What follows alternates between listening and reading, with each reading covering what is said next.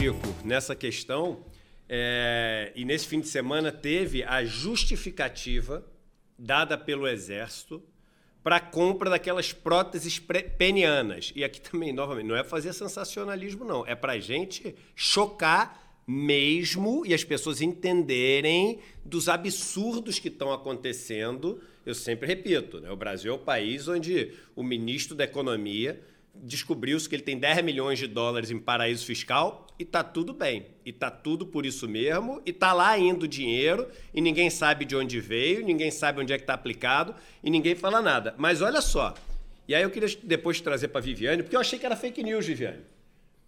quando eu vi esse negócio da, da, das próteses penianas, eu nem passei muito para frente, que eu falei, não, isso é, pô, o pessoal tá entrando e vamos criticar o, o, o que é, mas não vamos entrar na onda das fake news.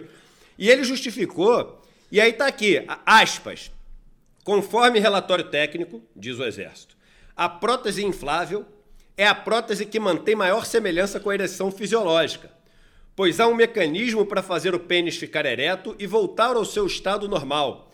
Além disso, possui menor, menor percentual de extrusão. Eu estava vendo a hora que ele ia falar assim, e se você for um dos 10 primeiros a comprar, vai conseguir comprar por R$ 199,99. É inacreditável. É verdade a parada. 3 milhões e meio de reais para a turma comprar prótese preniana com o país morrendo de fome.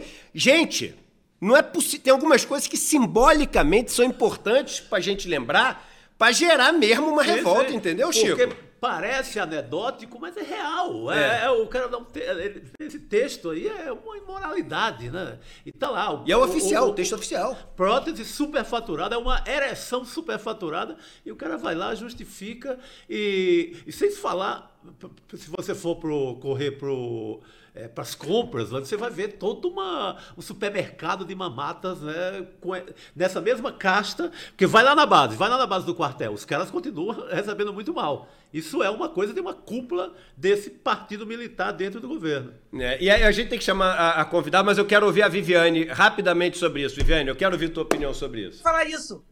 É impotência o nome? É isso? Brocha? É impotência? É o nome do governo?